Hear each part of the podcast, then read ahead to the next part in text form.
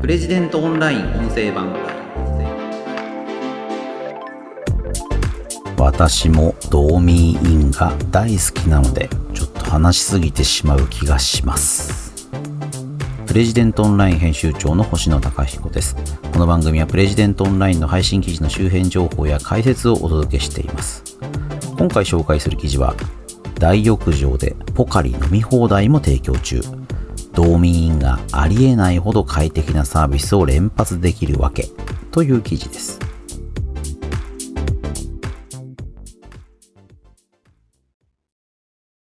こちらの記事は経済ジャーナリストの高井直之さんの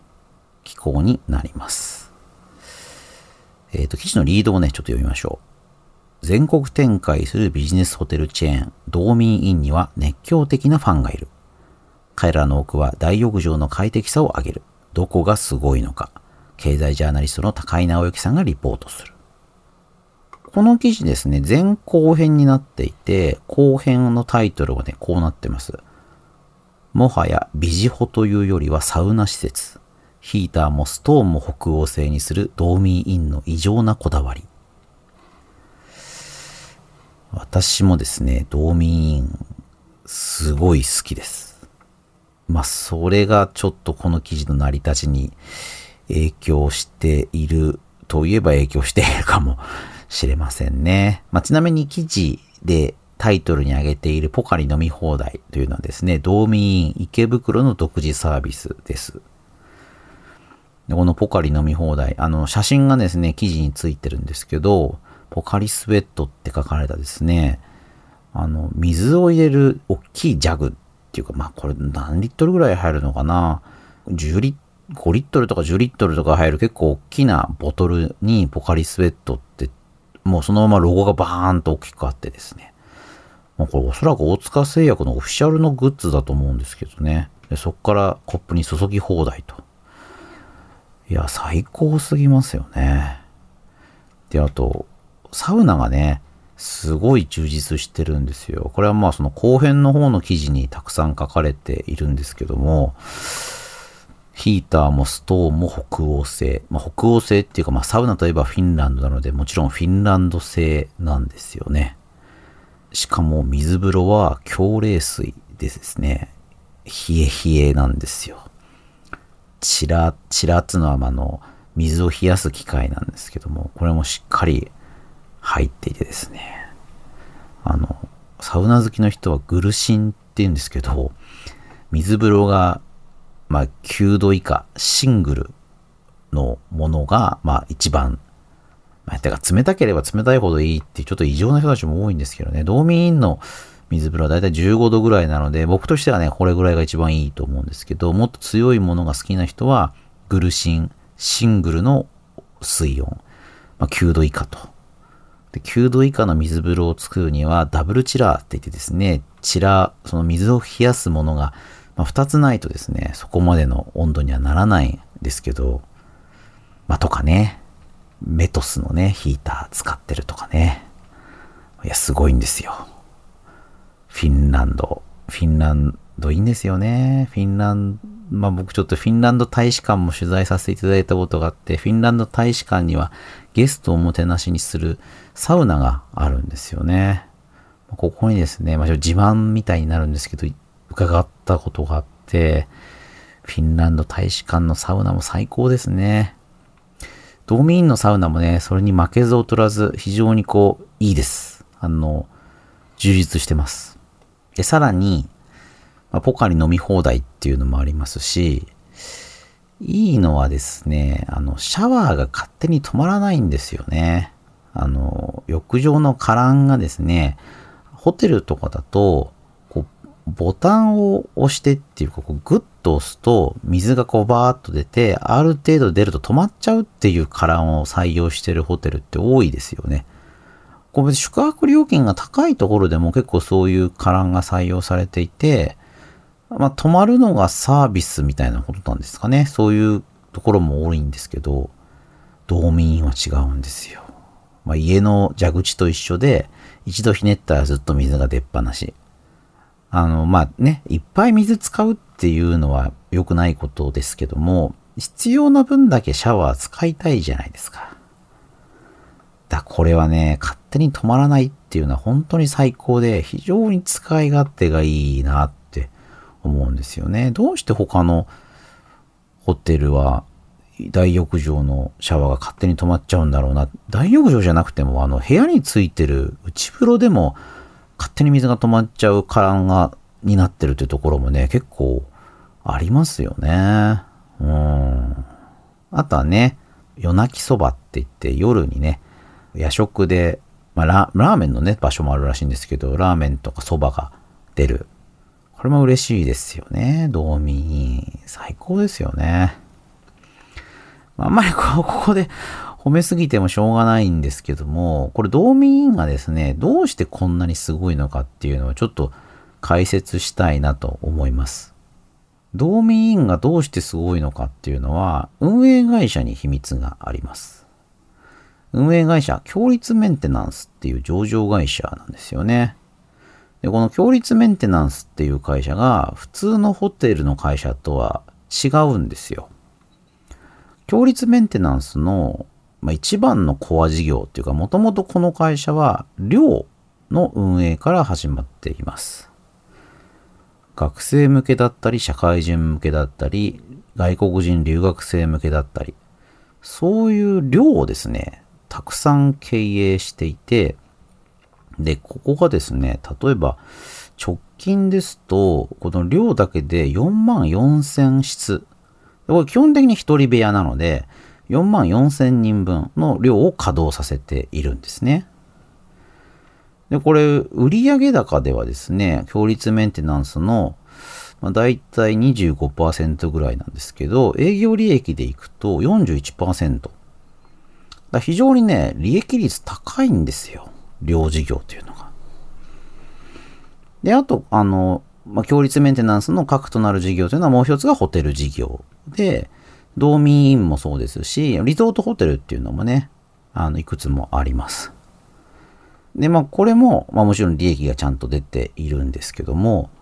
あの、ホテルと寮の2本柱でですね、経営されている。で、この、寮の事業ってていうのはですね、普通のやっぱホテルと違うわけですよね。寮の蛇口で、例えば勝手に止まっちゃう蛇口だったらどうですか？嫌ですよね。だってそこに住んでるわけですから。そうすると、うん、寮に住んでる人の満足度っていうのを考えたら、勝手に止まらないっていうか、まあ、家の蛇口と普通のものを使おうっていうことになるんだと思うんですよね。また、道民院の特徴っていうのは、部屋風呂がない。まあ、ある場所もあるそうなんですけども、基本的には、部屋にはシャワーしかついていなくて、その分大浴場がボーンとあるっていう構成なんですよ。だからお風呂にこだわっている。まあ、部屋風呂を省く代わりに大浴場が非常に充実してるっていうのが道民院の、まあ、ある種逆転の発想っていうかすごい特徴的な部分なんですけど、これは寮の考え方に近いですよね。寮も基本的には部屋には、シャワーもないんですかね、最近の寮は。ま、基本的には寮には、あの部屋には浴室はなくて、あの、大きな風呂に入りに行くっていうパターンだと思います。これを、まあ、ビジネスホテルに応用してるっていうふうに考えると、あ、なるほどそういうふうにできてるんだなっていうふうに納得いただけるんじゃないかなと思います。またですね、このホテル事業に関しても、ほぼ全てが直営施設になっています。強立メンテナンスが経営、直接経営してるんですね。で、ホテルっていうのは、あの、実はですね、フランチャイズであのやられているホテルっていう方が多いんですよ。あの、どうですかね。例えば東横インっていうビジネスホテルチェーンありますけれども、これは東横インっていうブランドは同じなんですけども、それぞれ実はオーナーが違うんですよね。で、まあ、あの、ホテルの運営に関して委託を受けていたりという形で、あの、実はそれぞれ土地土地によってですね、経営してる会社が違うんです。まあ、ホテルはね、結構そういうの多いんですよね。あの、ハイアットグループとか、そういうあの外資のホテルチェーンでなんかでも、あの、建物とかホテルそのものはオーナーが別にいて、で、あの、運営とかマネジメントの部分を、あの、委託を受けているっていう、そういうケースもあります。強立メンテナンスは、まあ、全部ですね、直営。自分たちの持っているホテルで自分たちが経営しているので、まあ、そこでね、やっぱ自由度が高いんですよね。なかなかこう、あの、フランチャイズのものだと、あの、まあ、独自の取り組みっていうのはやりづらいだと思うんですけど、強立メンテナンスの場合は、その土地土地の、まあ、店っていうか、まあ、ホテルで独自のサービスを、まあ、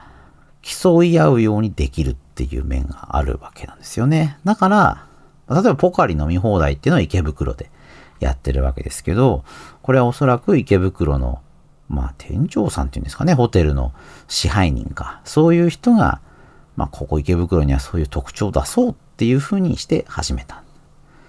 もしくは、例えば、あの、ちっちゃなアイスがね、アイスクリームがお風呂にあったりするんですけど、そういうのも、いや、ここでアイス出したらいいんじゃないかっていうふうに考えてですね、提供している。で朝食にひつまぶしを出そうなんていうね、そういう豊橋の道民ではそういうサービスもあるらしいんですけど、まあ、そういうのもある。面白いですよね。それぞれの店で、まああんまりね、豪華すぎるものっていうのはビジネスホテルにはそぐわないんだと思うんですけれども、それぞれで競い合ってサービスを良くしている。でその発想の原点っていうのが、まあ、寮を運営するっていうですね、だから、リピーターっていうか、まあそこに住んでる人に向けてどういうサービスをするべきかっていうところから始まっているので、やっぱこう、ハマる人にはハマるっていうものになるんだと思うんですよね。まあだから、道民院に住みたいってね、僕なんかを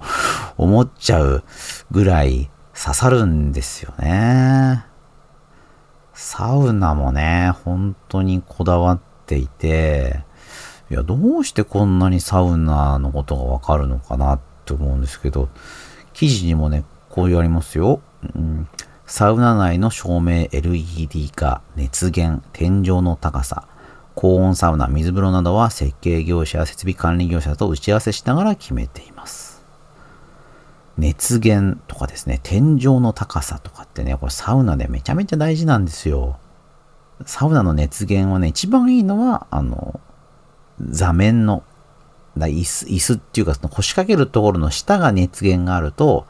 これ非常にね、いいんですね。ボナサウナっていうんですけどね。天井の高さも、高すぎるのはダメなんですよね。あの、フィンランドのサウナって基本的に天井は低くて、洞窟みたいなところに入ってくっていうのが一番理想なんですけれども、あんまりね、天井低いと頭ぶつけちゃうんで、まあ、そこはじゃあどういうふうにやるかっていうのもね、コツですよね。で、この天井の高さとか空間の広さと熱源のバランスっていうのをうまく取らないと、暑すぎちゃうとね、良くないですし、逆にこう、広すぎるとね、なかなか温まらない。もしくは人の出入りがあって、空気の出入りが出たり入ったりっていうのがあった時に冷えちゃって、なかなか暖かくならないなんていうことにもね、なりますから、サウナはね、結構難しいんですよね。でも、ドーミーンのサウナで外したことってないんですよね。だからよくね、うまくやってるなと思いますし、あの、整い椅子ってね、サウナ好きの人は、まあ、こだわると思うんですけど、水風呂にジャッと入った後に、こう、休憩する場所っていうのはね、欲しいんですよ。で、休憩する場所もちゃんとある。これもね、大事なんですよね。水風呂とサウナがありゃいいってもんじゃなくて、まあ、水風呂に入った後にちょっと休憩するっていうね、整いスペースみたいなのがないと、こう満足できないっていうか、サウナ体験としては完結しないんですよね。だここもちゃんとやっている。いやーだ、そうなるとね、やっぱもう、隙がないっていうかね、だから道民院に住みたいっていう風になるんですけど、だから道民院に住むんじゃなくて、こう、その寮のドーミーの方に行けばいいのかもしれないですけどね。私ももう家族もいますし、一人で寮に入るわけにもいかないんでね、なんか、そういう人が羨ましいな なんて思ってしまうぐらいですよね。道民はすごいなと。だから、まあね、その、ポカリ飲み放題っていうのが、まあ、今回のタイトルですけれども、で、あの、それがすごい面白いなと思って僕はこの記事でもここの部分をタイトルに取りたいなと思いました。本当にね、ささやかなサービスではありますよね。あの、お風呂出た後に、どれぐらいみんなポカリスエット飲みますかね？まあ、飲んだっつったってね、1本 500ml で160円ですか？今。500ミリ飲む人なかなかいないと思うんですよね。飲み放題って言えばいっぱい飲むかもしれませんけれども、その、そこに備え付けられている紙コップっていうのはね、せいぜい150ミリとか入るぐらいのものですから、それで3杯も4杯も飲む人っていうのはなかなかいらっしゃらないんじゃないかなと。いらっしゃったとしても、一人頭のコストっていうのはまあ、200円とか300円とかそんなもんなんだと思うんですよ。でも、その満足度っていうかですね、お風呂出た後に、そういう飲み物がいくらでも飲んでください、どうぞっていうふうに用意されていたら、やっぱそのホテル好きになっちゃいますよね。なんか、本当にそれがサービスのコツなんだと思いました。その部分がね、無駄なコストって捉える人もいると思いますし、そういうものを積み上げていけば、もっと安くホテルを提供できる、宿泊費を下げられるっていうこともあるんだと思うんですけども、要はそこのバランスなんだと思いますし、僕はね、道民員のこの戦略っていうのまあ、ハマってるんじゃないかなと思いましたね。皆さんはどうですかね？あの、道民員のこともぜひお便りいただければと思います。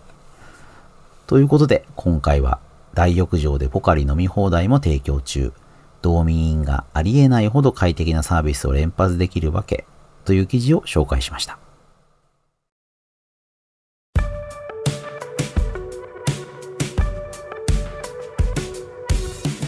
ここからは番組に寄せられたお便りをいつご紹介したいと思います。えー、横浜の土屋さん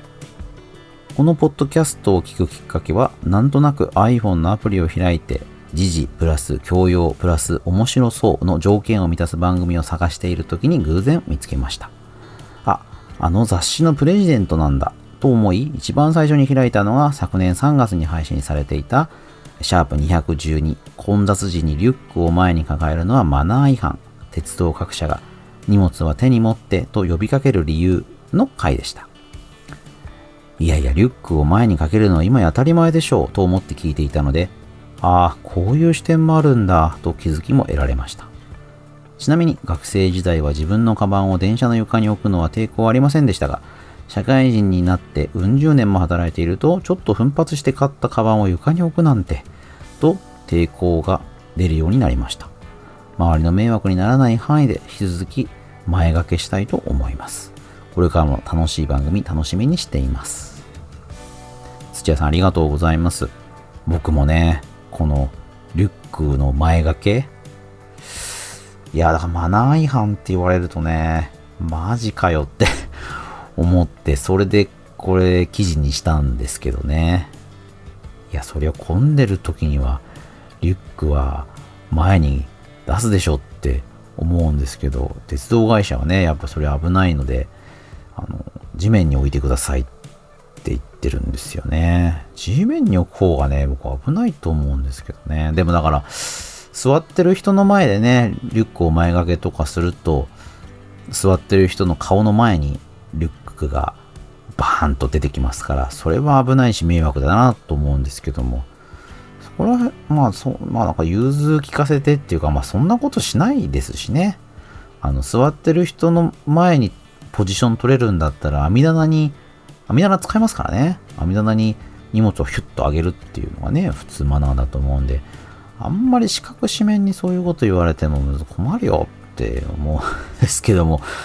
まあまあ、それは、まあ、これ記事ね、あの、このシャープ212であのご紹介しているので、この混雑時リュック前掛け、まあ、これぐらいで検索すればもしかしたらうちの記事が上の方に出てくるかと思いますけれども、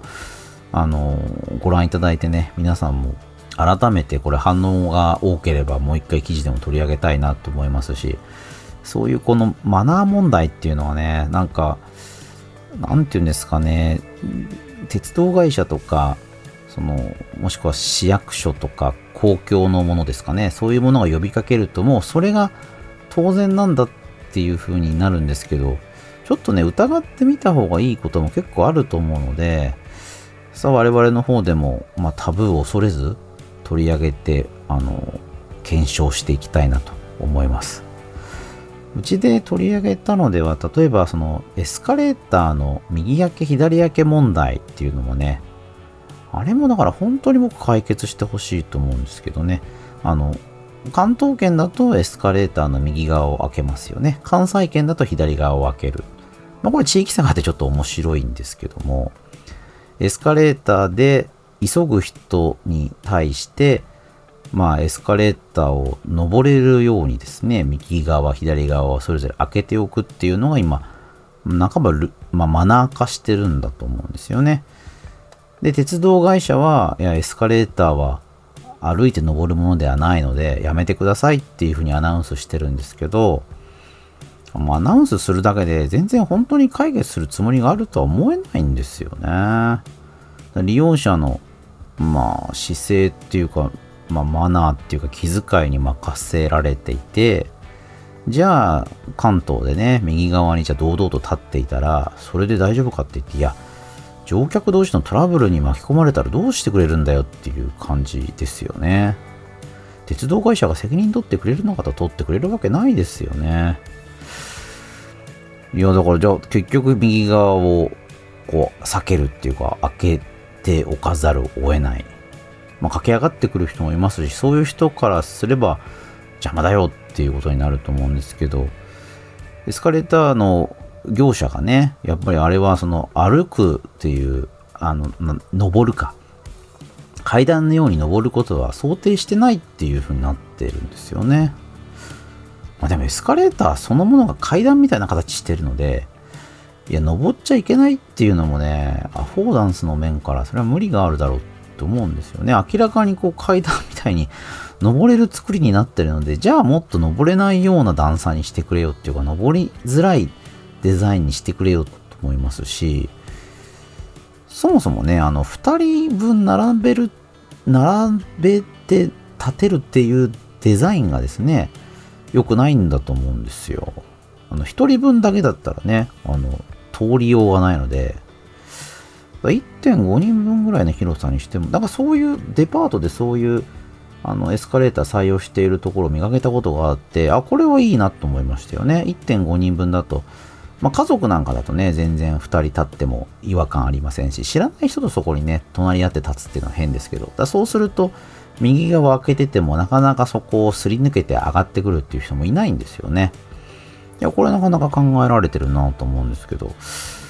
うん、まあちょっとエスカレーターの話になるとすごく長くなっちゃうので、このぐらいにしときますが、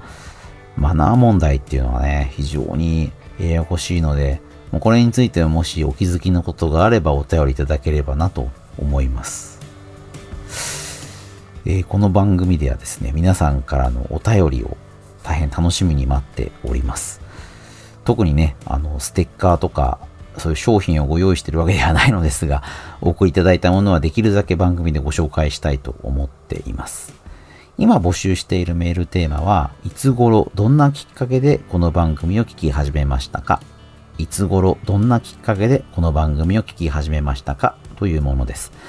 皆さんとね、そういった体験をシェアしながら、あの、ポッドキャスト、この放送を盛り上げていければなと思っております。メールアドレス、podcast.president.co.jp、podcast.president.co.jp、もしくは Apple Podcast の概要欄のお便りフォームのリンクからお送りいただくことができます。それではまた次回お会いしましょう。プレジデントオンライン編集長の星野貴彦でした。